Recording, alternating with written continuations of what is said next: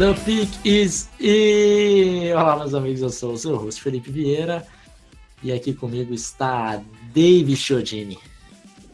Salve, salve, fechando esse podcast de análise da, do draft das divis, por divisões. Na última sexta-feira, falha minha, desculpe, tive problemas técnicos por conta de intempéries, diríamos assim. Uau. Então, então Seja estamos. inteligente você, cara. É, tá- literário. Não sou, não. Caetano vai falar que eu sou o quê? Não. Você é burro, cara. Que loucura. Maldade, é cara, burro. maldade. Eu acho que Caetano Que não, absurda. não acha isso aí que você. você disse é tudo burrice.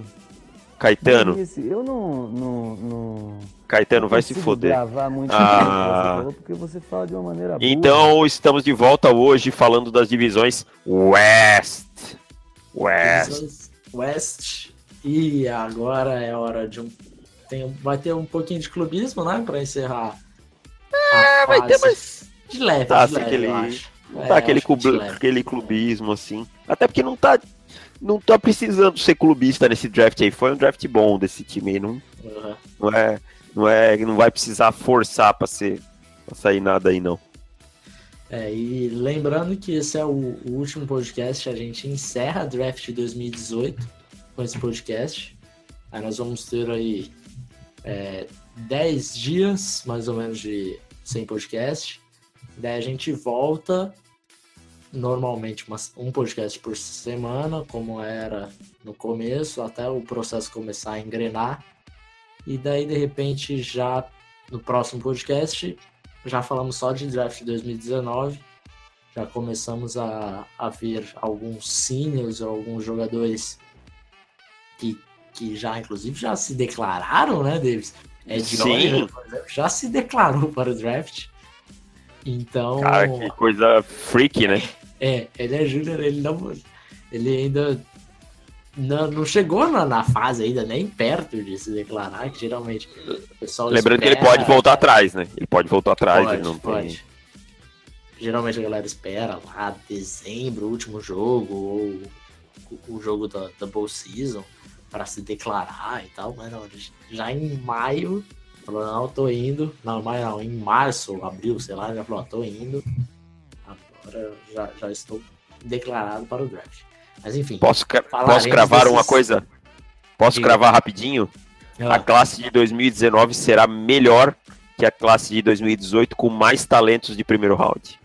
É, Exclamação, como diria Roberto Avalone. se preparem, amigos, porque pelas nossas primeiras impressões, essa classe vai estar cheia de blue chip players. Mas É. falaremos isso a partir do próximo podcast até abril do ano que vem. Certo? Então E- vamos falar. E, ah, e- e já fica aquela dica: se o seu time precisa de pass rush, já diga para ele começar a ficar de olho que o processo vai ser quente. Torcida de Green Bay, por exemplo, já deve estar ficando feliz da vida, porque É. eles têm duas escolhas na primeira rodada. Ah, é verdade. Eles... Ah, Eles captaram uma de Green escolha. Bay Vai, vai gostar, mas vai bastante o processo com a gente. Se, se ninguém ficou bravo com a gente por causa da nossa análise, só porque a gente não gostou de que vocês draftassem um long snapper na quinta rodada, não fiquem bravos, gente. Mas acompanhem o processo com a gente, certo? Então vamos para a NFC West. Começar pela NFC West. É, por ordem alfabética, vamos por Arizona Cardinals. Arizona Cardinals, que draftou o melhor QB do draft. Na posição 10. número 10. Gastando quase nada. Quase nada, quase nada. Era bizarro o como quando a gente falava de quarterbacks e como ficava difícil as coisas para Arizona, porque eles não tinham tanto draft capital quanto os, os outros e não tinha tantas escolhas, não estava tão próximo do, das escolhas iniciais. Só que eles conseguiram o melhor QB, trocaram só uma terceira e uma quinta rodada, que para mim, isso daí você, é, não é nada para você pegar o Josh Rosen. Não acho nada. Não, nada. Que, que era o melhor quarterback pra gente desde o início do processo, praticamente, né? Exato. Então, pegou o Josh Rosen, acho que é, o, a construção do Rosen vai ser importante ao redor dele, já começou, né? É, porque o time do Cardinals é um time bem. É, Ruim. Bem, bem é, eu ia falar, ser mais, um pouquinho mais bonito nas minhas palavras, para a torcida de Arizona não ficar tão triste com, com a gente. Ah, mas, mas, mas é, cara. Mais, você foi correto na. É, na o time ruim, cara. É. E... e... mesmo com o Josh Rosen e com esse draft bom que eles fazem, eu vejo o Arizona como ainda um time muito fraco, mas enfim, conclua seu, conclua seu raciocínio. É, então, eles precisam começar a fazer uma, uma construção do time ao redor do, do Rosen a partir de agora. É, fica mais fácil você ter o seu quarterback no lugar para você realmente é, desenvolver as outras peças sem ter esse ponto de interrogação na posição mais importante do time.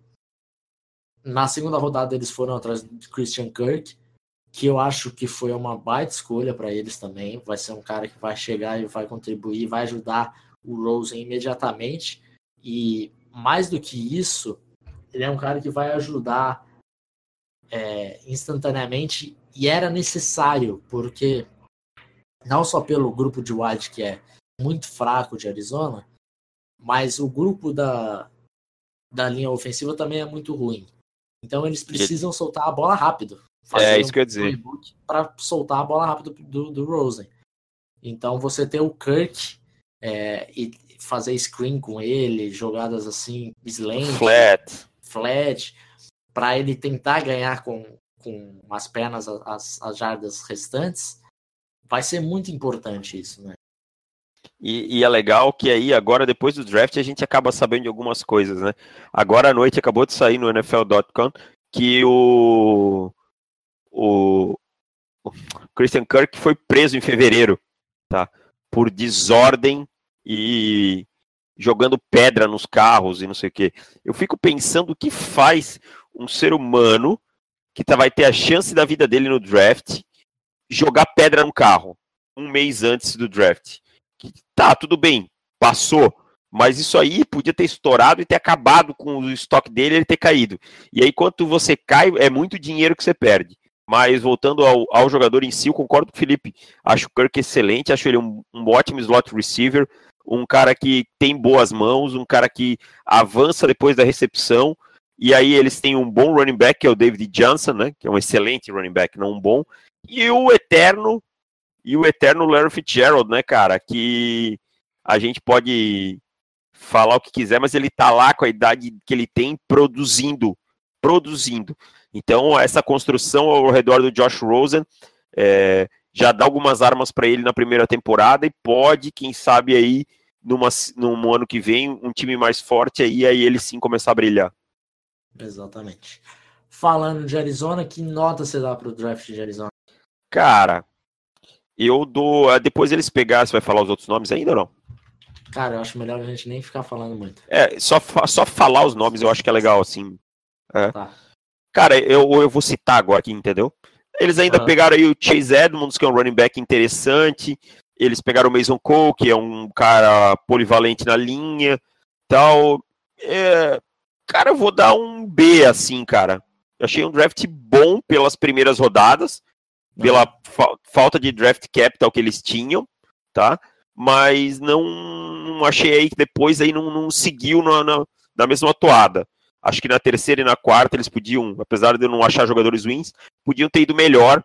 Na sexta e na sétima não dá para pedir muita coisa. Ah, então eu vou dar um B aí, cara, um, alguma coisa assim. Darei um A menos para Arizona, porque. É, o B, mais, o B mais ficaria bem para mim, bem justo também. Só, se eles tivessem pego só o, o Josh Rosen, mais ninguém no draft. Mais ninguém. Se vamos supor que eles empacotassem tudo e falassem, ó, isso daqui é para pegar o Josh Rosen, plá. Já daria um bem mais. Conseguiu o Christian Kirk? Maravilha. Conseguiu o Mason Cole, que eu acho que é um cara versátil, não sei se é um titular maravilhoso, ótimo, acho que nunca será pro bowler, mas de repente pode ser um sólido é, titular. E o Chase Edmonds, que eu acho que ainda pode, pode ajudar na rotação. Os outros dois, Chris Campbell e Corey Cunningham, acho que não, não, devem, não devem mudar a rotação do dólar. Não Mas... fez um grande trabalho no, no free agents também, né? Não vi, assim, no Zoom Draft ninguém que me agradasse. Aham, uhum, aham. Uhum. Então, A menos para Arizona e B mais você, né? Isso. Então vamos para San Francisco 49ers. Não, em ordem alfabética é Los Angeles, né? É verdade. É verdade, é verdade. Que burro! É Você é burro, cara. É que eu estava com, com um artigo aqui aberto, falando das notas, daí estava o 49ers em seguida. Vamos para Los Angeles Rams. Los Angeles Rams que não, não tiveram escolha nem de primeira nem de segunda rodada. Então a primeira escolha deles foram, foi de Joseph Noteboom, offensive tackle de TCU. Essa foi a única escolha do dia 2. No dia 3, teve escolha a dar com pau. E daí eu vou falar todos aqui rapidamente. Brian Allen, center de Michigan State. John Franklin Myers, defensive end de Stephen F. Austin.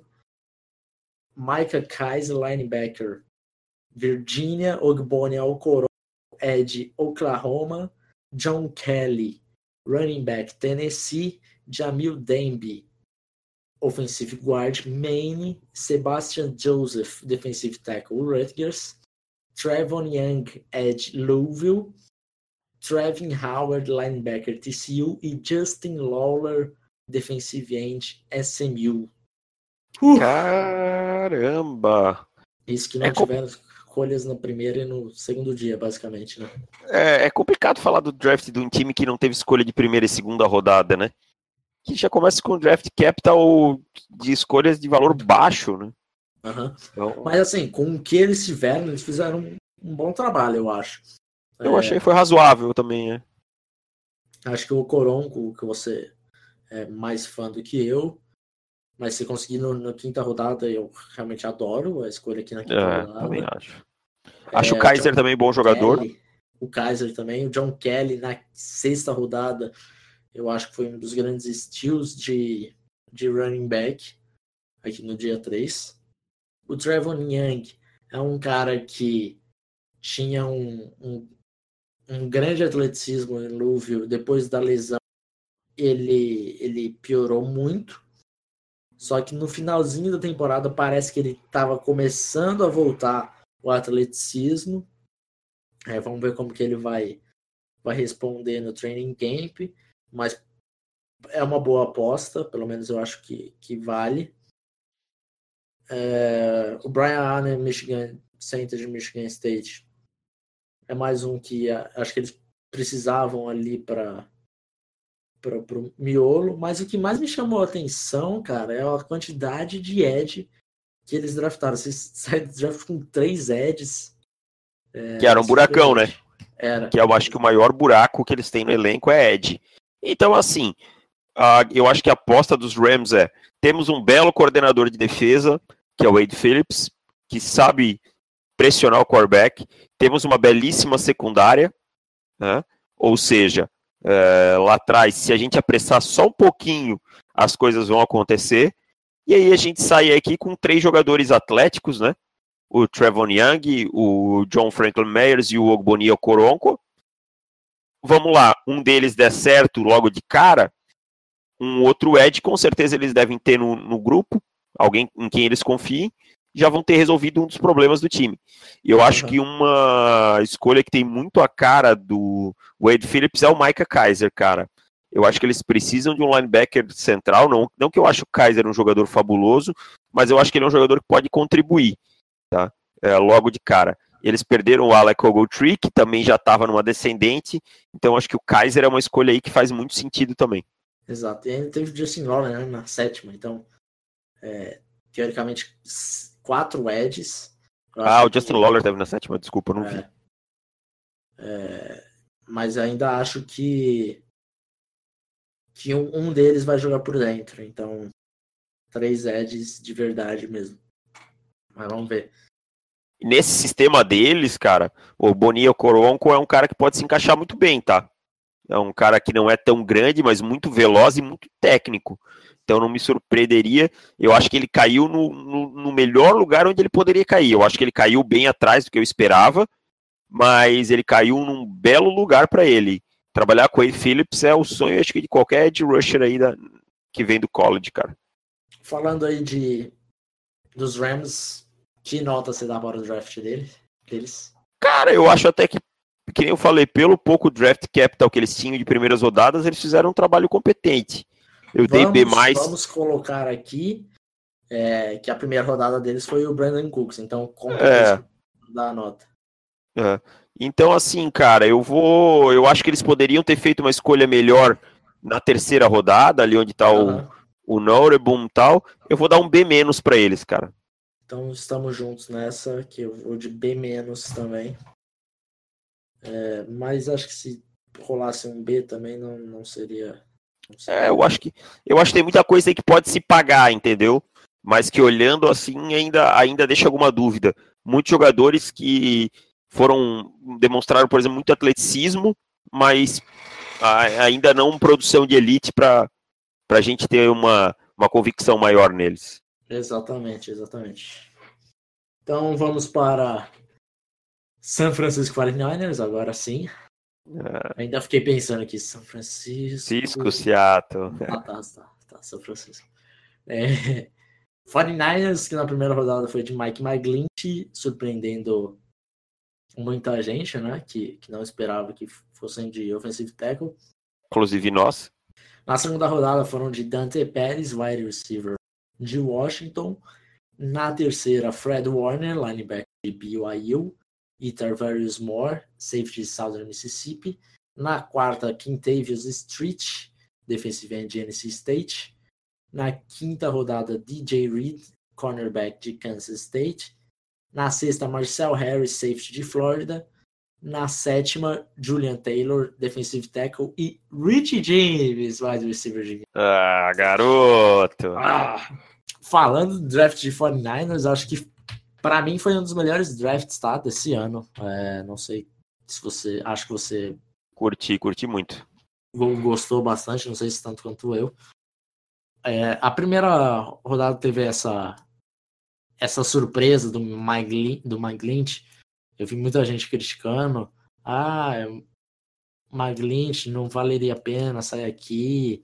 Porra, por mais que, que não?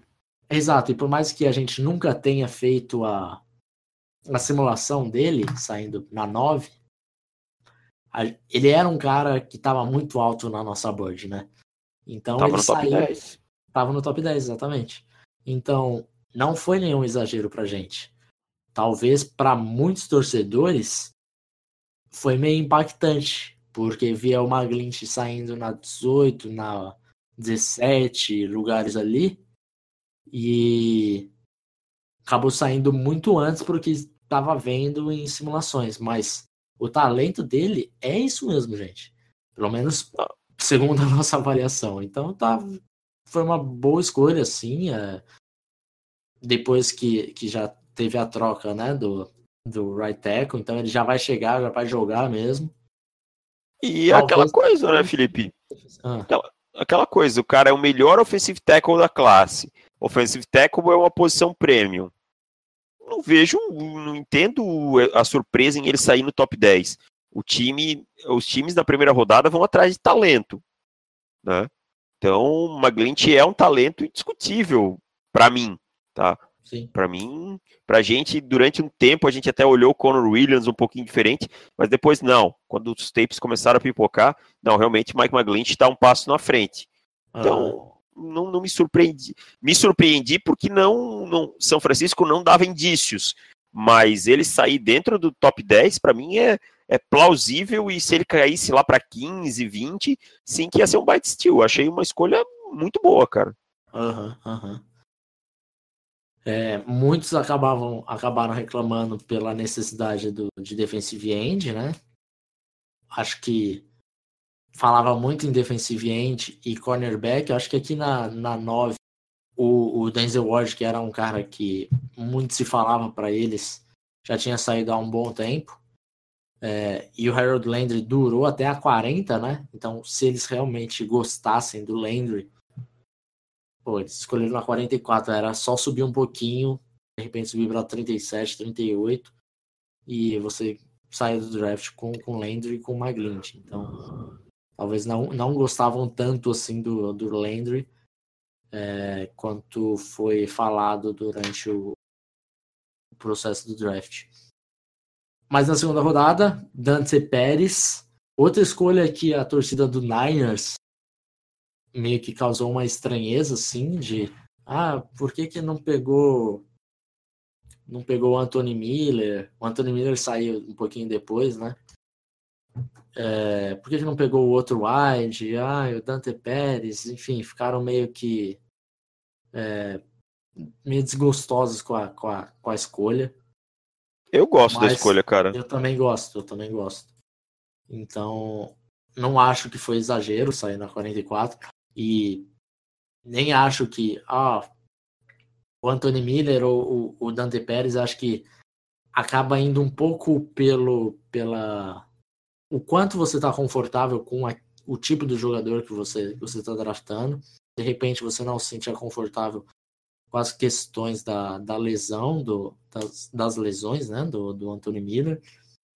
Então eu acho perfeitamente plausível o Pérez ter saído antes do, do Miller, que saiu para Chicago. E são dois jogadores também um pouco diferentes, né? Sim. O Pérez, o Pérez vai jogar mais no slot, pode até alinhar outside em alguns momentos, mas vai jogar mais no slot. É um jogador que vai contribuir mais no, naquele small game ali, naquele jogo, naquele short game, aquela, aquela bola curta é mais ou menos o que a gente falou do Christian Kirk agora há pouco, um cara que vai ser uma opção se plantando entre as zonas, em espaços curtos, fazendo um screen, é um cara que já vem para contribuir retornando, que é um grande retornador de punt, então é. acho que, que vai acabar é, contribuindo nisso também, um pouco diferente do Miller, que é um cara mais para jogar na lateral do campo e tal, e talvez São Francisco esteja confortável com os jogadores que ele tem para isso. Então, é, é, aí é uma questão realmente de escolha só. E eu acho que qualquer um dos dois seria, um, seria uma boa escolha. Mas não vejo hum, a escolha do Dante Pérez como ruim, bem longe disso. Acho um jogador extremamente útil. Uhum. É, aí na terceira rodada, Fred Warner, linebacker de BYU, um dos linebackers que a gente tinha muito alto né, no nosso processo, inclusive é, de segunda rodada, e que estava na frente de alguns outros linebackers que saíram bem antes, antes dele. Então, também outra escolha que a gente gosta bastante, o Underclock gosta bastante. Você que era bastante fã do, do Fred Warner, você quer falar um pouco deles? É que ele é o tipo de o tipo linebacker que tá fazendo essa transição moderno, né, cara, para esse jogo mais moderno, um cara que não precisa sair de campo no terceiro na terceira descida, um cara que consegue é, cobrir passes, cobrir um tight end, cobrir um running back em mano a mano, não é um mismatch nessas situações, é um cara que tem boa percepção de zona. Ele sofre ainda um pouquinho dentro do box, mas é, a, a, tendência de, de, evolução, eu achei que foi uma bela escolha aí de São Francisco. Exatamente. É, outro jogador aqui, para falar rapidamente, Marcel Harris, que passou a temporada machucado, né? Muito mas... atlético, mas com muito problema de lesão. Exato. É, é, outro cara que é uma aposta e eu, eu gosto do Marcel Harris. Então, Também de gosto. repente, pode ser, pode ser uma aposta legal, assim. É, Rich James, na sétima rodada, não posso deixar de falar do meu crush desse draft, crush de, de dia 3, né? Que na verdade nem era dia 3 que a gente tinha nota dele, era final de terceiro, terceira rodada. E saindo aqui na sétima, eu nem fiquei surpreso, achei que ia sair aqui mais ou menos por aí mesmo, sexta, sétima rodada. É, vindo Acho... de Miro Tennessee, lesionado, tem tudo lesionado, isso que pesa, né? Com, com tamanho um pouco abaixo do ideal. É... Ele entra como pressionado para fazer o roster por ser uma escolha de sétima rodada, ele não tem garantia nenhuma, né? Então ele realmente tem que demonstrar é, talento para fazer o roster. Já começou, né, Davis? Teve o, o minicamp e pelos reports dos, dos insiders, dos famosos setoristas do, do 49ers. Que só falam bem dos jogadores, né? Nessa época do ano. Já viu? Nessa já, época, nessa Só- época só tem guerreiro de, de só treino. de minicamp, né? Oh, o, o fulano de tal recebeu bolas maravilhosas. O fulano de tal, ninguém fez cagada no treino. É incrível isso, cara. Não, é, é impressionante porque assim, se, se alguém tá jogando muito bem, alguém deve estar jogando mal. Porque É impossível, Pô, tá todo mundo que- bem. que o White tem 250 jardas no treino e você não tá falando do cornerback, É. tá sendo- mas enfim. É. Ou é que nem só só para complementar, é que nem aquele analista de college que fala assim: "Ah, ele teve um ótimo spring game". Ah, para, né, cara? Spring game não vale, né? É legal pra torcida ver e tal, mas não, não vem me dizer, ai, olha, ele teve um ótimo spring game. Vai a merda. Essa é a hora que a torcida aqui tá é, ansiosa por notícias do time. Começa a ver, olha, aquele fulano lá vai arregaçar, mano. Pegamos drafter aqui. Mano, esse cara vai arrebentar na temporada. Aí chega, começa a temporada, é o wide receiver número 7 e tem duas recepções na temporada inteira. Não, começa o training camp, ele começa a tomar bordoada, training camp de verdade com os veteranos. Aí ele começa a tomar bordoada Não. de tudo que é lado. Ninguém Tem- mais tem ouve o nome dele. Tem os guerreiros do training camp também. Ah, é verdade. Fica, Nossa, esse cara aqui, um achado, hein? Quer, Incrível. quer ver outro guerreiro? É o guerreiro de pré-temporada, de jogo de pré-temporada. Ah, Assim, ó, é bom. Semana fica- 2. É, que daí fica a temporada inteira a torcida pedindo, oh não, o fulano tá jogando mal, coloca o ciclano que ele arregaçou no jogo 3 da pré-temporada. da pré-temporada. Nossa. Tinha, já, já caiu muito nesse, nesse golpe aí de. Eu também já caí. que- Mano, eu acho que dessa vez achamos um bom, hein? É, espera. Enquanto- começar a temporada. Eu nem leio mais a Nick Jab Jabvala, que é a melhor insider que tem de Denver, durante esse período, porque eu e o Mike Cleese, porque eles já me fizeram cair em cada furada, cara. Enfim, mas o Richie James foi um de- de minicamp. É, parece que foi o melhor wide, o melhor jogador de minicamp. Vamos ver, tô torcendo bastante pro Richie James. É, acho que ele vai fazer o roster e torcer para que ele consiga alguma jardinha já nessa, nessa temporada. Eu acho que Então- ele, ele vai, ele vai ter uma, ele tem uma característica parecida até com o Dante Pérez um pouquinho, né? Quem Uhum. sabe o time aí numas formações mais spread e aí eles possam estar juntos dentro do campo. Com certeza o Jim G vai gostar disso daí. Exatamente. E encerrando a NFC West, Só São Francisco 49ers, Anota. só rapidinho. faltou a nota Pegou do Niners. E, e São Francisco 49ers pegou também no draft free agents o Tarvaros McFadden, cornerback de Florida State, começou o processo muito alto e depois acabou caindo, mas vamos ver, um jogador é, alto, fisicamente falando, tem, tem um bom biotipo, vamos ver se quem sabe ele consegue se desenvolver, voltar à melhor forma dele. Nota de São Francisco 49ers. Cara, eu gostei bastante do draft de São Francisco, para falar a verdade, eu vou dar um A, cara. Darei um a menos porque É, vou com você, A menos, A cara. menos, a menos. Acho que difícil ter algum draft assim que.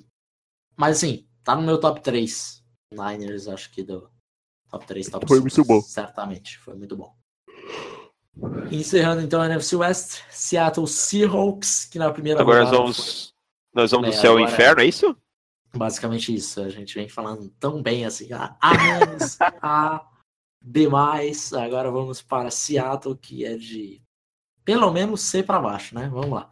Com certeza. Na primeira rodada, Rashad Penny, running back de San Diego State. Não tinham escolha de segunda. Na terceira foram de Rashin Green, defensive end de USC. Na quarta, Will Disley, tight end de Washington. Na quinta, Shaquin Griffin, linebacker de UCF.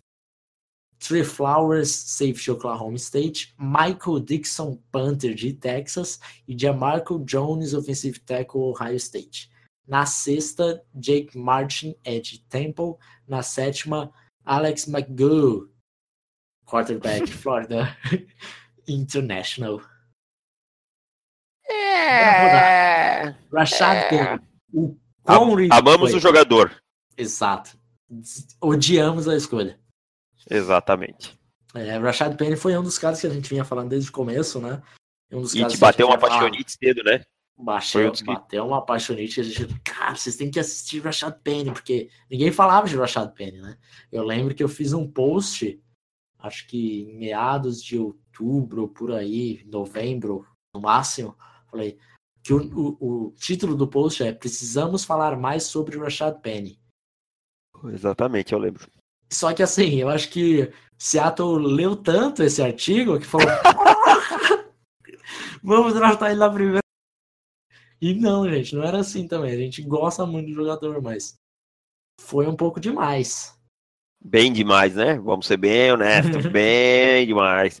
Eu não gostei, cara. Eu acho que, primeiro, não precisava pegar um running back ali com tanto talento de running back disponível que teria no- nos rounds mais para baixo.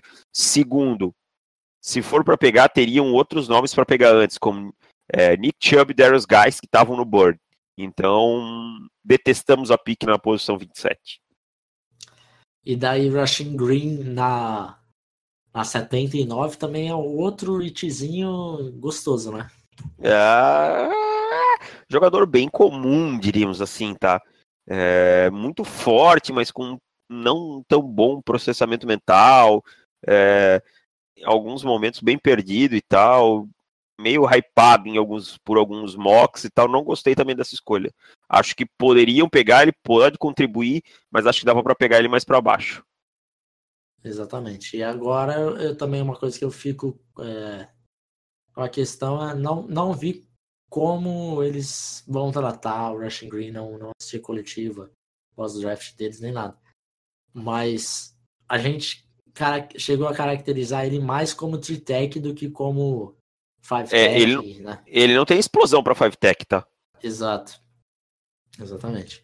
Então, não sei como, como que como que Seattle vai utilizá-lo. É, eles precisavam realmente de, de um cara por dentro, né? Uhum. É, então, de repente, eles, eles usem ele assim. Mas eu não sei, não sei se eles de repente não, não vão querer usar como defensive end mesmo, assim.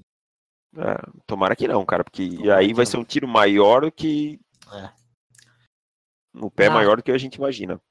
Quarta rodada, Will Disley. Pode passar essa pique, eu não quero nem falar. Muito ruim. Caraca, essa, essa também foi, foi tenebrosa. Tinha pior- 300 Tyrants melhor que ele no, no Bird. 300. acho que foi pior escolha dessas que a gente citou até agora. E a gente Ah. não gostou de nenhuma.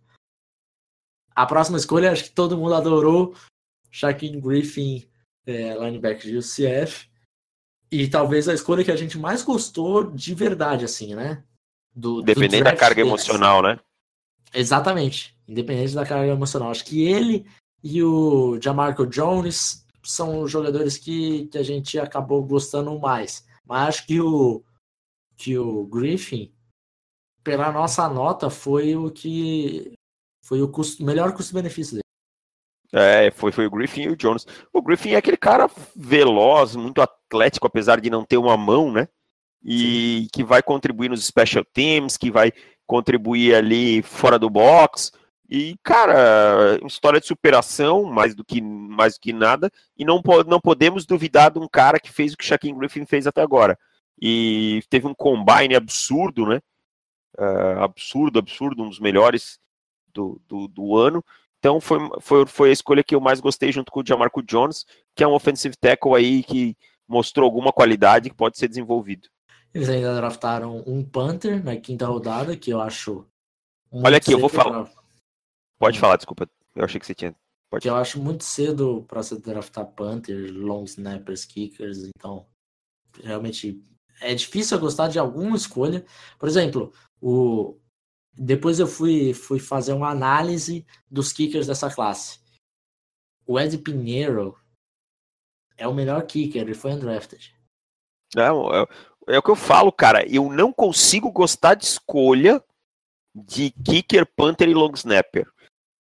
Não, long snapper pra mim, assim, é. Não é absurdo, absurdo. Não, não Até tem. o rapaz lá do Green Bay Packers justificou lá, eu não nem respondi, não não não tive tempo de responder, até te peço desculpa, acho que é Ricardo, se não me engano.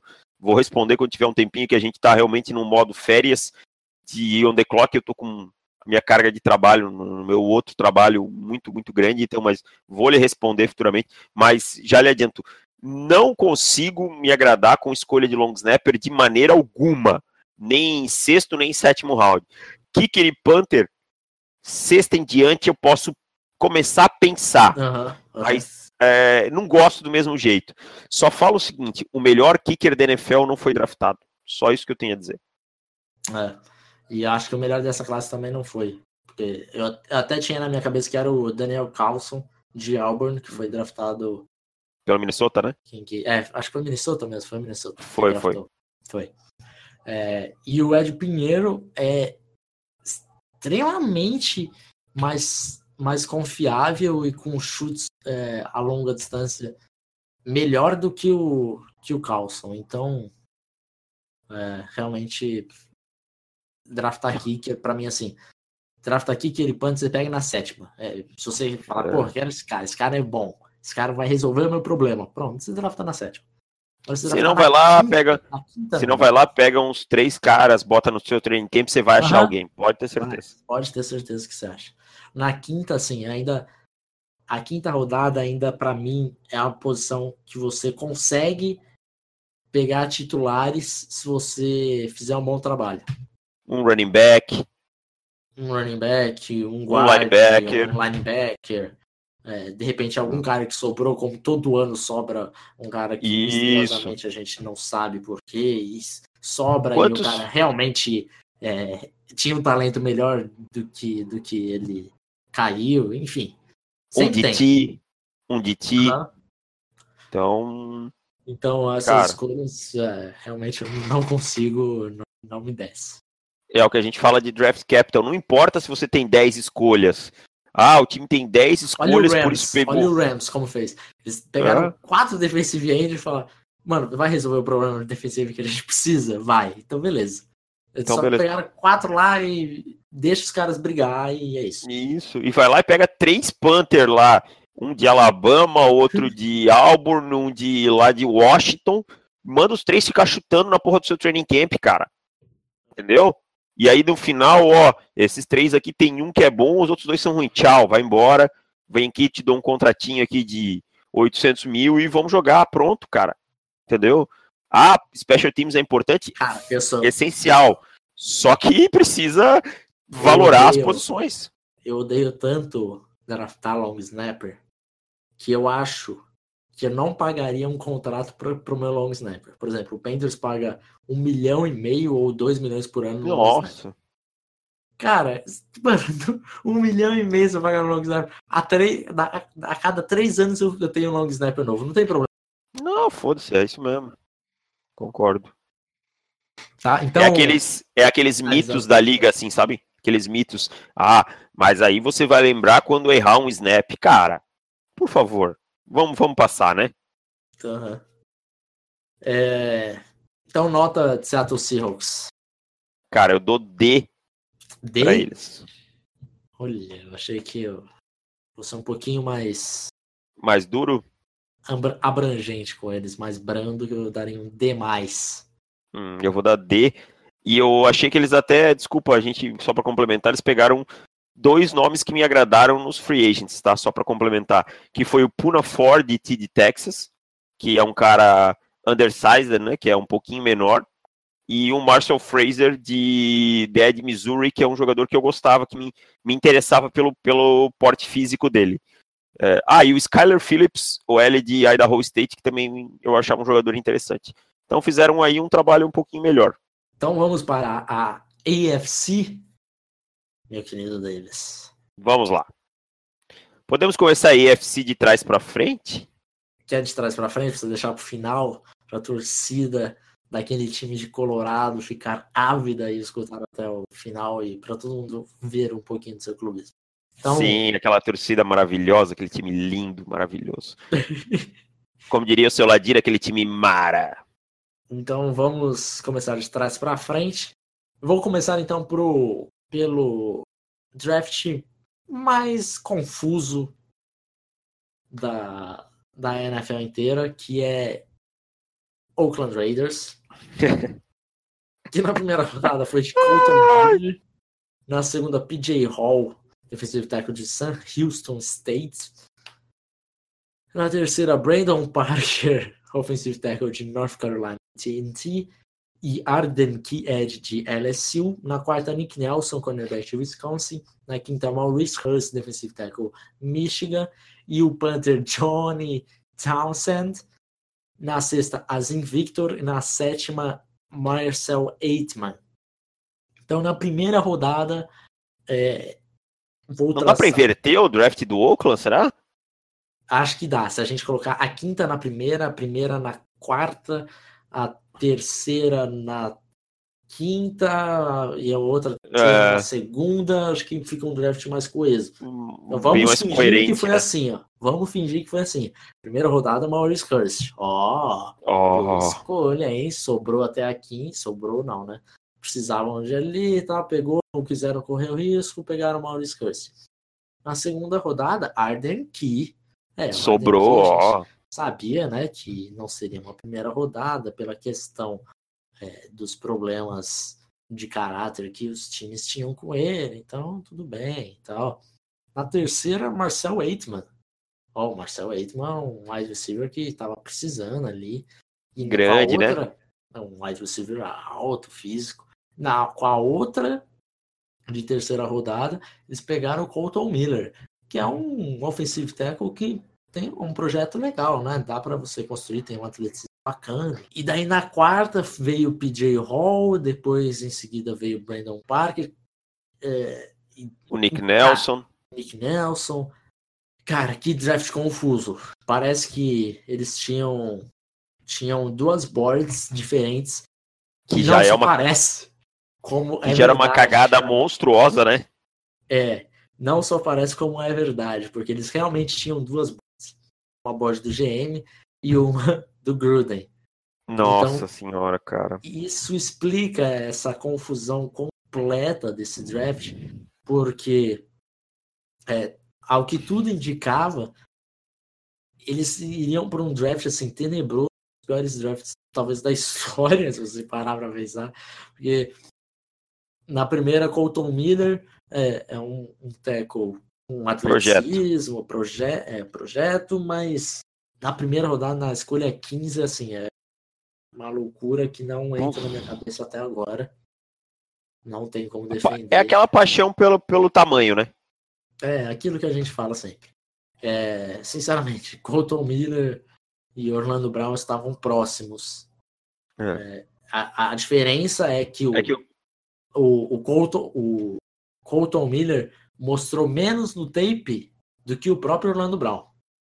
mas mostrou um combine melhor, né? Comprou um, um combine muito melhor. O combine, é, é assim, a diferença é gritante. Então, Não tropeçou nos próprios pés, nada. Exato, é. Não começou e pelo menos conseguiu chegar na linha de.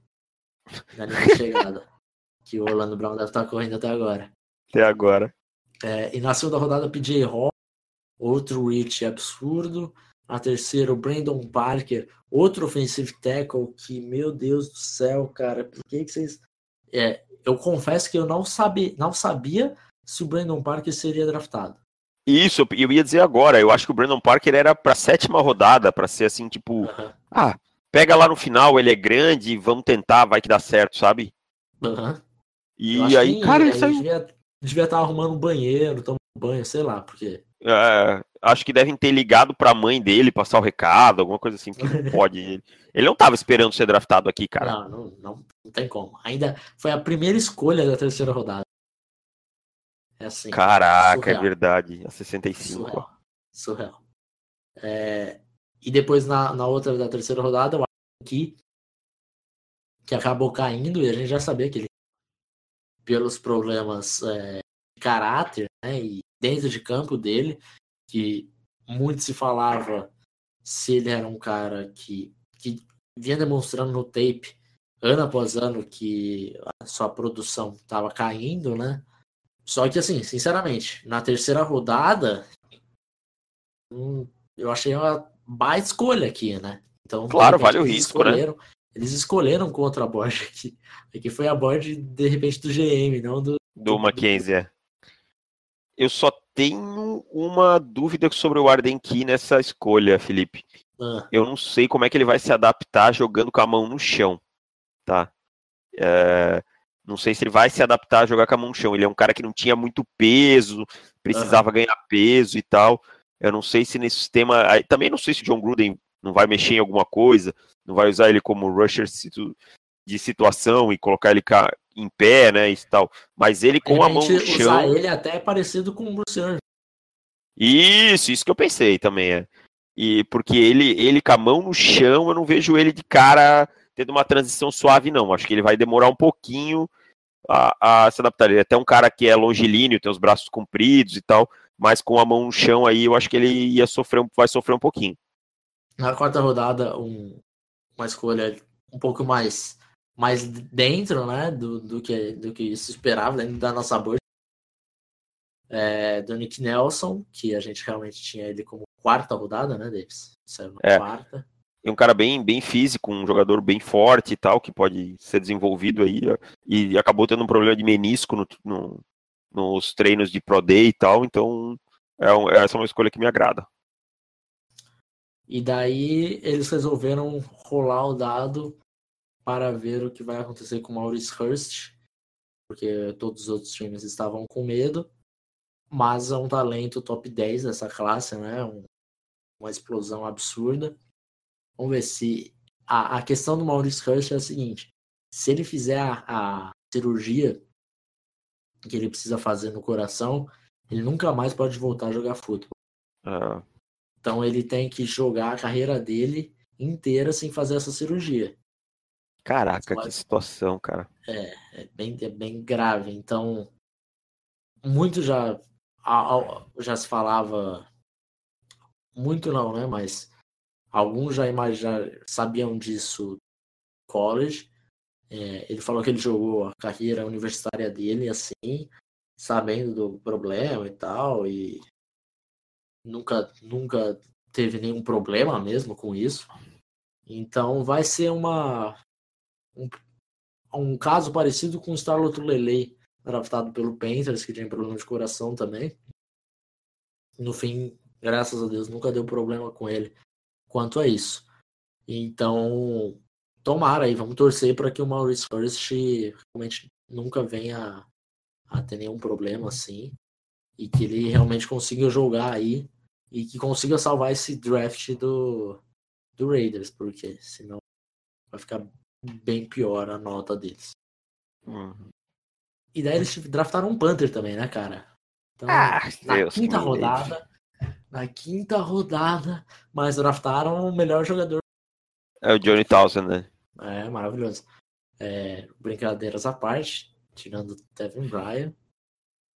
É, quando eu fui Não, ver o é... jogo do, de, de, de Flórida e South Carolina, o pessoal de South Carolina tava zoando lá né, com os torcedores de Flórida e tal. E daí, o melhor jogador é o Panther. E daí tinha um jogador do, um torcedor de Flórida estava do meu lado e falou: Ah, mano, não vou nem discutir porque ele, ele tá falando a verdade mesmo. É, pior é que é, cara. O time era muito ruim esse ano. O time era ruim e mal treinado, é, na verdade. Exato. Então. Era bem, desgra... bem desgranhento. Mas é um bom Panther. Mas, pelo amor de Deus, quem tá rodando? Tá 173, bastante. cara. 173, tem jogador disponível ainda. Tem, não precisa. Tem. E as Invictor, linebacker, que é outro linebacker tinha um hype pré-draft que eu nunca entendia, sempre achei um bem fraco, bem próximo de sétima rodada, e ainda acho que ele tem esse esse tom blasé, assim, de querer se achar mais do que realmente é, então... E problemas de caráter, né, já... É, pra falar a verdade, eu nem queria no meu time, então não gosto, não gosto da escolha. Marcel Eitman é uma baita escolha, junto aí com o Hurst e o Key, é, talvez sejam as três melhores escolhas dele. É o que deve salvar o draft deles, né? Acho o Aitman um cara na red zone aí, vai um cara que vai contribuir bastante. É aquele possession, não é um cara que tem tanta separação, mas é um cara que consegue dominar com o corpo, um cara grande. Acho que, que é uma escolha útil. Acho que ele, mesmo vindo em sétima rodada, vai fazer o roster com, com até com uma certa tranquilidade. Então, nota para Oakland Raiders. Ah, cara, se fôssemos pensar pelo início desastroso, o meio bom, eu vou dar um C+. C+, olha aí, nem foi tão ruim assim. Não. É, acho que a minha nota depende do, do Maurice Hurst. Se ele jogar, C+. Se ele não jogar, aí, sei lá, D menos. Uh, D menos? É. Olha, eu daria. É, apesar de eu gostar. É que eu gosto mais do Nick Nelson que você. Então tem, tem isso tudo. Mas. Ah, mas é, é um um jogador de quarta rodada na quarta rodada. É, é, tem isso. Enfim, eu acho que caí para um D também, mas tô confiante, vou torcer, apesar de ser um time rival do meu, eu vou torcer para o Maurice Hurst bem. Exatamente. Acho que ele é um cara que merece. Acho que todo mundo tem de fazer isso. Aliás, tem que fazer não. Se você não quiser torcer porque é seu rival, não precisa. Vou ficar cagando regra. Mas... É, cagando regra é foda. Mas eu falo uma coisa assim. Ah, eu podia simplesmente chegar aqui e torcer contra o Josh Allen. Por quê? Porque eu falei mal do Josh Allen o processo inteiro, certo? É... Falei mal, falei que ele não vai ser bom para ser escolha de primeira rodada, mas eu não vou torcer contra o cara. Eu não sei o que passou na vida dele, o Exato. que a família dele passou para ele chegar até lá, o quanto ele se dedicou, o quanto ele sofreu. Enfim, não estou dizendo que isso aconteceu exatamente com ele, mas pode ter acontecido porque eu não sei. Então eu não torço contra ninguém. Essa é a verdade. Não torço contra ninguém. Todos os caras estão em busca do sonho deles lá. Alguns vão merecer, outros não. Isso aí é o destino que vai dizer com o tempo depois e tal. Mas que todos se esforcem, consigam o melhor que mereçam. É isso. Partindo então para Kansas City Chiefs é, não tiveram escolha de primeira rodada, porque para subir no draft passado e draftar Patrick Mahomes, que será o quarterback número um deste ano. Na segunda, Bridland Speaks, defensive tackle de Mississippi. Na terceira, Derek Nadi, outro defensive tackle de Florida State. E Dorian Daniel, é, linebacker de Clemson. Na quarta rodada, Armani Watts, safety de Texas A&M. Na sexta rodada, Tremon Smith, cornerback de Central Arkansas. E Khalil McKenzie, defensive tackle de Tennessee. Filho do Red McKenzie, general manager do, do Oakland Raiders. Olha aí, vai, vai jogar duas vezes no ano aí contra. Contra o Papi. Contra o pai. Draft esquisito, né, cara? Bem estranho, cara, bem estranho. Vou te dizer que não gostei. Não gostei. É, Brilliant Speaks, um pouquinho Ruim. alto demais, né? Muito, Sur muito alto. Surpreso, fiquei muito surpreso com a escolha dele. É, acho que o melhor momento do Speaks na temporada foi aquele momento quando ele cai em cima da bola no fumble e dá o um oizinho pra câmera, sabe? Uhum, é verdade. Aquele foi o melhor momento da, da carreira universitária dele. É, a gente tinha nota de quarta rodada para o Speaks. Então sair aqui como como segunda, é, achei um exagero. E ele é aquela mesma situação do Rushing Green, tá, Felipe? Não dá para saber se eles vão usar ele por fora. É, eles jogam eles jogam no 3-4, então imagino que, que seja como interior de lineman mesmo. Né? Uhum. Porque em alguns momentos em Ole Miss ele fica por fora e ele não tem explosão para isso, tá? É, exato, exato.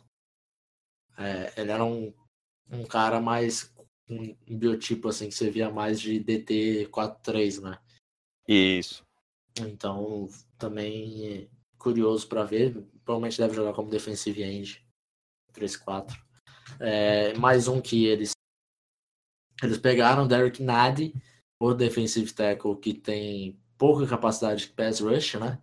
E muita uhum. capacidade de, de parar o jogo terrestre jogadores até que parecidos, né, cara? É. Então, é. realmente, escolhas aí para coçar a cabeça, porque teoricamente você acabou de draftar quase que o mesmo jogador. Assim. Então. É, e eu gosto do Nandi, cara. Eu acho ele um jogador interessante aí pra, pra ser um run stuffer e tal. É, ele tem, tem uma boa capacidade de, de, de, chegar no backfield, apesar de não ter uma, um pass rush move, um, mas ele é um cara que colapsa bastante ali o meio e tal, consegue ocupar às vezes dois bloqueadores. Essa já é uma escolha já que me agrada um pouco mais. Uhum. É, até pela posição, né? É. é. Na quarta rodada, Armani Watts, é o safety que não sabe taclear, mas que tem... Como todos de Texas A&M. É, então. É, essa é a escolha que eu mais gosto, para falar a verdade. Porque o Armani Watts, assim, acho que foi o jogador que eu fiquei com mais raiva no processo pré-draft inteiro. Porque, cara, era assim, era tenebroso a, a qualidade de tackle dele. Então, eu realmente passava bastante raiva com isso. Mas o Justin Evans, eu, tirei muito por base. Quando eu estava assistindo o Armani Watts, eu tirei muito por base Justin Evans, que foi para Tampa Bay. E tinha o mesmo problema, o mesmo problema. Os dois vêm de Texas, vieram de Texas A&M. Então, eu falei, deixa eu ver o, o, o Justin jogando para eu ver como que eu vou analisar o. E o Justin jogou muito bem na temporada. E evoluiu então, nesse quesito tackles também, evoluiu, né? Evoluiu, exatamente. Ele nem parece aquele jogador Texas, sabe taclear, é tudo perdido, erra ângulo, erra é, tudo. Então, eu acho que, que é um, um, uma boa notícia para o Armani Watts, notícia para a torcida do Chiefs, porque fora isso, o Armani Watts é um bom jogador. Tem, então, tem um, um processamento mental legal também, né? Tem um processamento mental, um, um range skills, um ball skills muito, muito bons, os melhores free safes dessa classe. Então, acho que que vai ser, vai ser legal para ver se eles, ele consegue dar espaço como o Justin Evans deu, né? É, eu, eu gostei dessa escolha também. Acho que é um jogador que nos agradava desde o início do processo, né? E aí depois a gente foi vendo é, ele, ele caindo aí por problema de tackle e tal, mas é uma escolha sensata na 4, é um jogador que você pega, trabalha um problema que ele tem, se vai ter um jogador lá de escolha de segunda. Vamos, vamos supor que o Armani Watts soubesse taclear ele ia subir no mínimo para metade do terceiro round da nossa nota. Tranquilamente. Certo? Se ele fosse. É... Se o, o tackle dele fosse sólido, sólido, já teria a nota de terceira rodada com a gente. É, beirando talvez final de segundo. Então, uhum. você vai trabalhar um problema, você vai conseguir resolver. Você vai pegar um jogador lá na 4 que podia estar tá na, na segunda. Entendeu? Então, eu acho que, que é uma bela escolha aí na, na quarta rodada. Uh, e nos demais, nas demais escolhas, acho que não dá para pedir muito, né? Eu acho que Tremont Smith e Khalil McKenzie. Khalil McKenzie é um jogador que é, jogou em Tennessee, um jogador forte, basicamente. Tá? Eu não gostei muito da escolha do Dorian O'Daniel no terceiro round, linebacker de Clemson. Não entendi também, acho que um jogador. Hum, aqueles caras que aparecem mais pelo programa que está jogando do que, do que pela qualidade. Não, não tinha ele é, bem visto no processo. Então não é uma escolha que me agrada. Eu gostei da escolha do Byron Pringle, wide receiver, como de Kansas, é, de Kansas State, no, nos free agents, que é um jogador bem dinâmico, que eu acho que pode, que pode contribuir. No, no mais, não, me agradou. Um draft meio estranho também, assim, não tinha tanto draft capital e umas escolhas de baixo não dá para falar muito. Em cima, duas escolhas razoáveis e duas escolhas que eu não gostei. Então vamos para Los Angeles Chargers, que para mim teve o melhor draft. Notas, notas, não vamos dar notas para o draft de Kansas Nota City? Nota para Kansas City C+. Eu também dou um C+, vou com você, cara. Podia ter sido melhor, aproveitado melhor as oportunidades que tiveram. Acho que passou meio, meio batidaço. Então vamos para Los Angeles Chargers, que para mim talvez pensando aqui. Talvez o melhor draft, cara, da, do ano, cara. Eu tinha dado a melhor nota para eles no, no Zona FA, eu tô tentando lembrar, mas acho que foi isso. Então, Los Angeles Chargers, melhor draft para mim. É, pro Davis, acho, pelo que ele falou também. Primeira rodada, Dervin James, escolher mais, não tem nem o que comentar. Jogador. Top 6. É, top 6 jogador fabuloso, escolha fantástica, sobrou até 17, um, um dos maiores estilos do, do draft. E, e assim, pegou, pegou sem gastar nada, né? Nada, nada, nada. Não caiu subiu, nada. Caiu no é. Na segunda rodada, o Shenanyo, Ed de USC. E aqui, uma escolha que é um cara que não vai precisar ser titular, ele nem tem como ser titular nessa defesa do Chargers. Você vai tirar o Bolsa ou o Ingram, tá. Mas ele vai entrar na rotação, vai ficar uma rotação é, muito mais forte ainda, né, cara? Então... E eu, eu acho que no osso ele pode contribuir de outras formas também, cara. Não, não estranharia se ele fizesse uma transição para para ser um SEMA mais tradicional, alguma coisa assim, um off-ball, em alguns pacotes, e aí ele é aquele cara que pode ser uma surpresa. Ele pode ser o blitzer, ele pode ser o cara que cobre uma zona, ele pode ser o cara que cobre um running back, entendeu? Então ele, ele traz essa versatilidade por conta do processamento mental dele que é, que é, que é muito bom.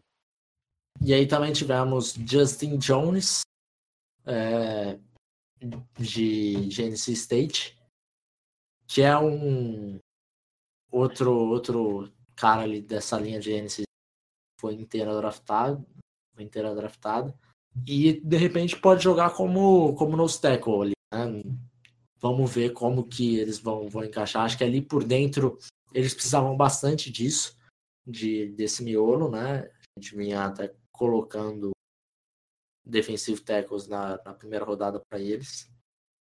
Foi o pior time, acho que, defendendo o jogo corrido da NFL no, na temporada passada. É, então, eles sofreram bastante. Que, que eles precisavam. Na quarta rodada, Kaiser White. Já não fazia nem sentido eles pegarem o Kaiser White.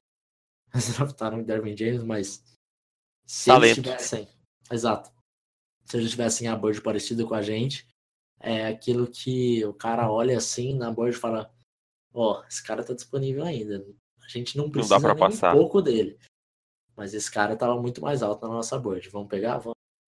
Então, não tem nem como criticar um jogador segunda rodada pra gente, que eu sou apaixonado. É, saindo na quarta rodada. Então... E, e Felipe, Kaiser White vai jogar muito dentro do box também, né? Sim. Vai jogar muito dentro do box. Vai. E aí, algumas formações aí com seis defensive backs. Não me estranharia a gente ter em campo Darwin James e Kaiser White ao mesmo tempo.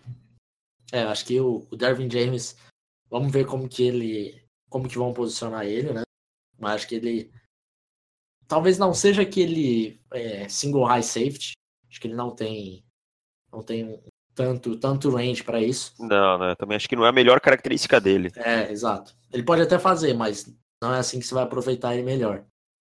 Mas o, o Kaiser Ward jogando no boxe ele mais afastado sentido.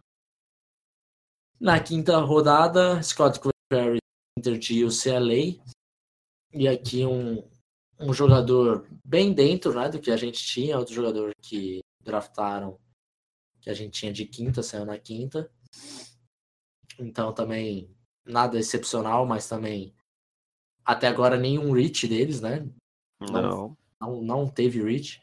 Na sexta rodada, Dylan Cantrell, que não tinha, que a gente não tinha no guia, mas que é o wide receiver mais atlético dessa classe, segundo o Spark. É, é lógico que falta muitas outras coisas para ele, mas você ter um atleticismo como ele tem. Sexta rodada, né, Felipe? Sexta rodada, cara. Exato. Você, então, se draftar esse cara, se ele se pagar, você se deu muito bem. Vai ser. Vai ser aquele jogador que fala, nossa, como que ele caiu até a sexta rodada? Você olha o, o combine dele e o cara destrói. Pô, como que ele caiu até aqui? É, tem coisa para ele evoluir aí. Então, de repente, pode não contribuir no primeiro ano, mas de repente, segundo, terceiro ano, é um jogador que, que de repente agrega aí, de repente vira até titular. Na sétima rodada, quase que fechando o draft, Justin Jackson, running back de Northwestern. Nossa, essa escolha também não sei como é que caiu aí no colo exato, deles, cara. Exato. Então, mais um jogador aí que vai fazer uma rotação maravilhosa aí com, com o Gordon. E aquela coisa, né? Enquanto os Chargers pegam na 251 o Justin Jackson, tem time pegando na 150, 160 Panther. Aí é o que a gente fala. É. Entendeu? Exato. Onde é que tá o que está pesando? Quanto um Panther vai impactar no seu time e quanto um Justin Jackson pode impactar se se pagar na escolha 251. Entende? Um Justin Jackson dificilmente você vai pegar como um drafted free agent, né? É, você vai ter que batalhar lá com os outros times. Agora, você pegar ele aí, agora o Panther você podia eu pegar. Acho, é isso que a gente fala. Isso. Eu acho bizarro, porque assim, os caras não querem gastar a escolha de sétimo, mas daí chega na, nos free agents e paga fica desesperado e paga 100 mil garantido pro cara e ah, é. tem que vir. Pô, cara, por que você não draftou ele na sétima? É. Precisava nem Ou, dar contrato garantido, nada. Nem dar contrato garantido, qualquer coisa você liga pro time que tá escolhendo lá 253 e fala, ó, eu te dou a escolha de sétima rodada do ano que vem. Cara, te dou uma bala aí. Te é, dou uma bala e dois pirulitos e. Aí você fica com o Quinton Mix em vez de você draftar um Ciclano, Long, long Snapper, Panther, enfim. É, nota para Los Angeles Chargers. Cara, ainda vou frisar que eles pegaram o Tony Brown de Alabama nos free agents, que parece que está treinando muito bem, foi muito elogiado pelo Anthony Lynn. Então, e o Brandon Faxon de Virginia Tech também, que é um jogador que eu gostava um pouquinho. Mas só para frisar, cara, eu vou dar Puta, é difícil dar. Eu, eu não tenho como achar esse draft ruim, cara. Eu, eu, vou dar um a mais, cara. A mais? A minha é A. Eu não vejo nada. Não, não vejo nada também. É que eles não tiveram muito, é muito estilo, né? Tirando. É, o estilo, pra mim, foi o. Foi o James, né? Dervin James, Justin Jackson, Kaiser White. Acho que é isso. De estilo foi isso. Cara, eu vou dar um a mais. Eu vou dar um crédito aí para eles. Vou dar um a mais. Então, com A, ninguém ganhou a mais para esse draft, tá? Mas Chargers foi o time que chegou mais próximo disso. E vocês não sabem quanto dói para mim dar um a mais pro Chargers. Pro seu rival, exato. Mas é, é, aquela coisa, cara, foi um draft tão bom, tão bom, que eu, a hora que eu peguei a lista, assim, que a gente vai vendo o draft e vai passando, né? Time, uhum. tá, time, pá, pá, pá, pá. E aí quando eu peguei a lista, eu olhei o Chargers, cara, eu falei, caralho, só, só pegou jogador bom. Uhum. Só pegou jogador bom. Aí fui olhar as posições, só pegou jogador bom no lugar certo. Entendeu? Então, Exato. tipo, muito bom, cara. Agora então encerraremos com o Denver Broncos. Esse momento é seu, Davis. Cara, então vamos ao Denver Broncos. Eu vou ser, prometo, ser sucinto. É, o Denver Broncos teve a escolha 5. Tinha uma troca engatilhada aí com os Bills que dariam a 12, 22 e mais uma escolha de segunda rodada. É, é muito valor, eu acho que dá para questionar, mas é aquela coisa, se chega no Bird, tá ali o jogador que você quer, você não pode também ficar passando, então vamos dar crédito a John Elway. Caiu no nosso colo na 5 aí o Bradley Chubb, tá? É, Ed de North Carolina State, é, o melhor Ed da classe. Denver já com problemas na posição de Ed, porque o Shane Ray teria que ser ativado o quinto ano de contrato dele, não foi, porque ele até agora não produziu o suficiente, teve muitos problemas de lesão. Vai ser free agent na próxima temporada, então, e o na mesma situação o Shaquille Barrett, que também vai ser free agent. Então aí você vai ter de um lado Von Miller, do outro lado Bradley Chubb. Preciso falar alguma coisa sobre isso? Medo. Medo, né? Medo nos outros times. É... Acho que Denver tende a ter aí um dos melhores pass rush da liga. E quem sabe isso alivia um pouco o Von Miller, que mesmo sofrendo double teams, consegue ser produtivo. Imagina encarando mais é, marcações individuais aí. Então, para mim, uma escolha muito boa. Na escolha 40, aí foi o Curtis Sutton, wide receiver da SMU. É uma escolha também já pensando no futuro, porque o Emmanuel Sanders e o, o Demaris Thomas, um deles pelo menos não deve voltar para a temporada 2019-20 questões contratuais e de idade.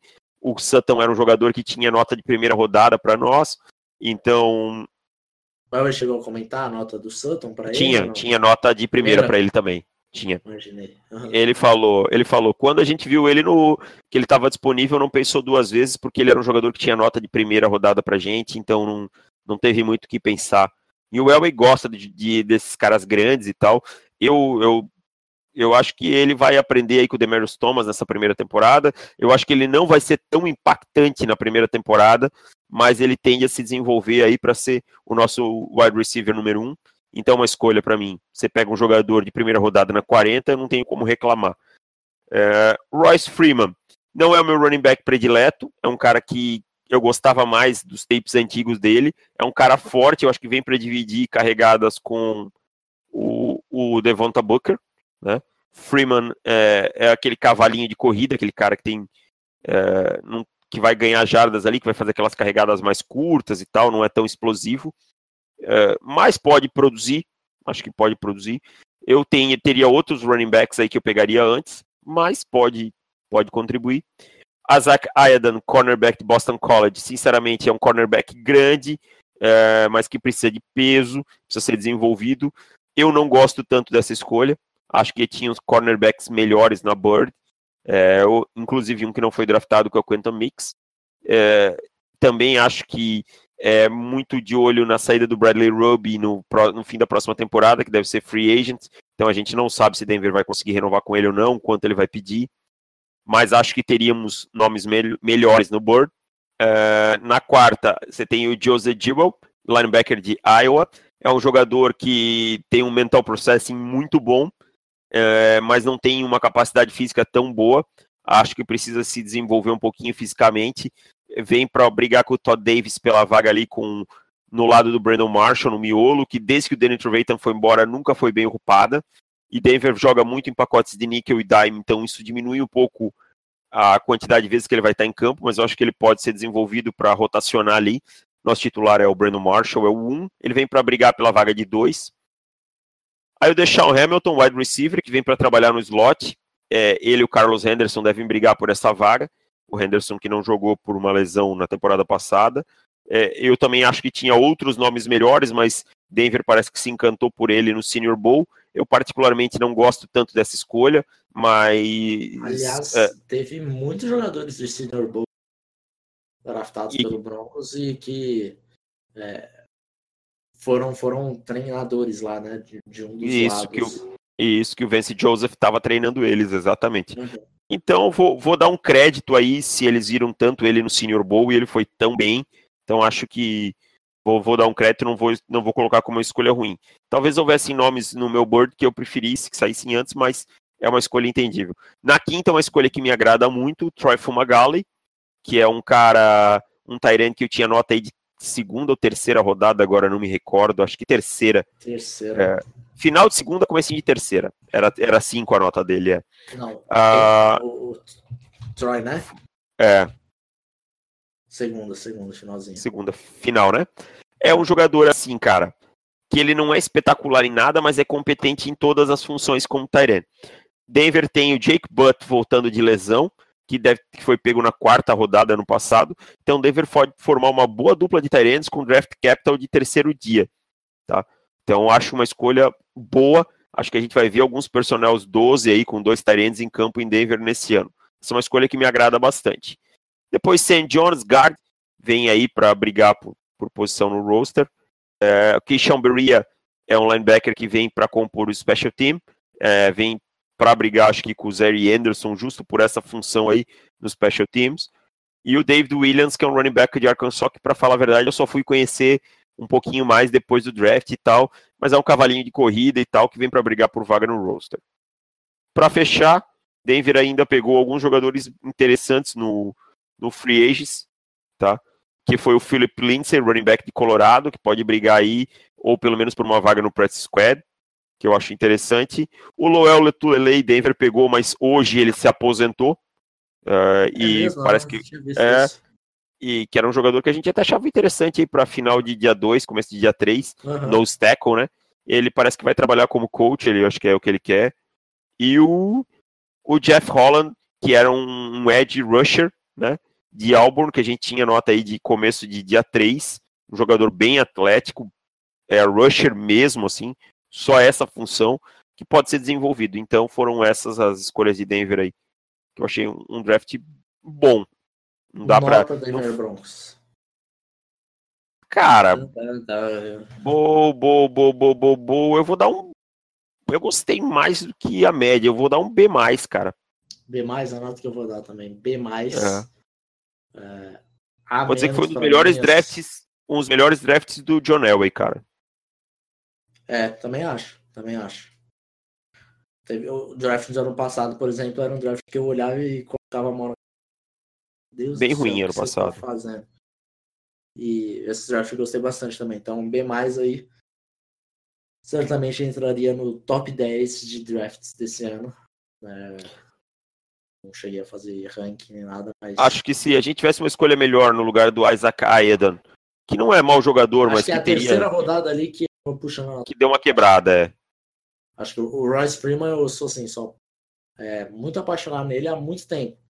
Uhum. Só que minha paixão vem passando ano após ano. Uhum. Quando eu comecei a vê-lo em 2015, falei, cara, esse maluco aqui é a primeira rodada. Aí em 2016 ele caiu, aí eu já comecei a ficar meio, ah, esse pode ser um bom sleeper. Aí é... em 2017 eu falei, ah, não sei. Eu acho que a terceira rodada que deu uma quedinha aí, mas no, no, é. no geral foi um draft bom. Exatamente. Então, pessoal, finalizamos por aqui. É, agora entramos de férias para Bahamas, tomar meus drinks, meus bons drinks. E. tomar é meus bons é um fanfarrão. E ficar tranquilo, porque agora nós voltamos só em Primeiro de junho, vamos. Que dia que é junho? Deixa eu ver. Primeiro de junho é aquele, aquele muito, muito assim, né? É uma sexta-feira, primeiro de junho. Sexta-feira. Quando que nós. Quando que nós vamos começar o podcast? O dia do podcast mesmo, porque terça-feira era o dia extra. Então. Vai ser na sexta, né? Na sexta mesmo. É. Primeiro de junho nós já voltamos com o draft 2019 é, draft de 2018 agora acabou. Nós só falaremos de draft de 2018 quando esses caras estiverem jogando. Porque a gente isso, quer voltar. Isso vocês é, vão ver bastante, tempo, né? É, algum tempo, algum período ali no meio da, da temporada, a gente vai voltar e falar de alguns jogadores que da temporada que a, surpreendeu a gente ou que é, a gente estava certo, que a gente estava errado, enfim fazer um pouco dessa análise assim. Mas... Dar aquela jogadinha na cara. É, verdade. Ah. Mas primeiro de junho já falaremos sobre o draft do 19, já começaremos, tá? Então, estejam preparados porque o draft 2019 já começou. Então vamos aqui aproveitar, né, Felipe, rapidamente, então, encerrar oficialmente a nossa cobertura hoje do draft 2018 e agradecer eu quero, acho que posso agradecer em seu nome é, também, agradecer em nome todo o On The Clock e agradecer você que esteve conosco no Draft 2018, no nosso primeiro ano, nosso primeiro processo. Acho que a gente tem muito que melhorar, sempre vai ser assim. E agradecer a todos vocês que estiveram conosco e nos prestigiaram. Muito obrigado e sejam bem-vindos ao Draft 2019 com On The Clock. É isso, um abraço e até 1 de junho. Valeu! Valeu!